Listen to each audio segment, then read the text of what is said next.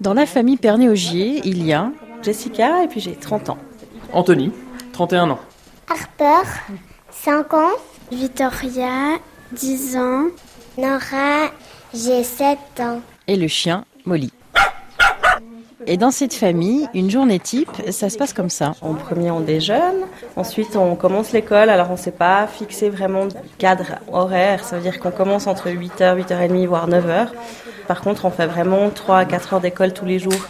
Apprendre à écrire, à, lire, des maths, etc. Et puis l'après-midi, on a la chance d'avoir un jardin, donc au niveau euh, protection, bah, on peut être à l'extérieur sans avoir en guillemets de danger, etc. Là, on va leur apprendre des choses, euh, soit sur la faune, soit sur la flore. Donc c'est vraiment plus l'école de la vie qui se passe en fait ici. Jessica et son mari font l'école à la maison, une obligation pendant le confinement, sauf qu'eux ont décidé de ne pas revenir en arrière. J'ai les deux aînés qui sont hypersensibles, donc vraiment catégorisés hypersensibles. Donc, donc Victoria et Nora. Victoria et Nora, oui. Et il y avait toujours un petit peu des problèmes avec ses copains-copines, des choses qu'elle prenait très à cœur.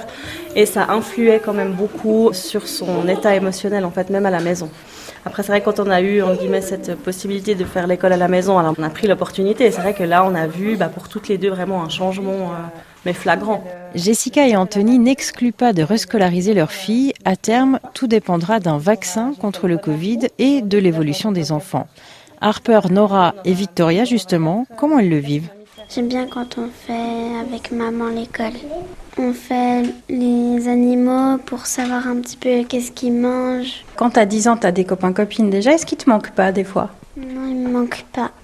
Enfin, je les vois un petit peu, mais... Ils viennent sonner à la maison, dire coucou de temps en temps. Et le papa dans tout ça Anthony est cuisinier, actuellement au chômage. Je fais tous les repas de midi, repas du soir. Soit je les lance le midi, comme ça je peux être un peu avec eux euh, l'après-midi.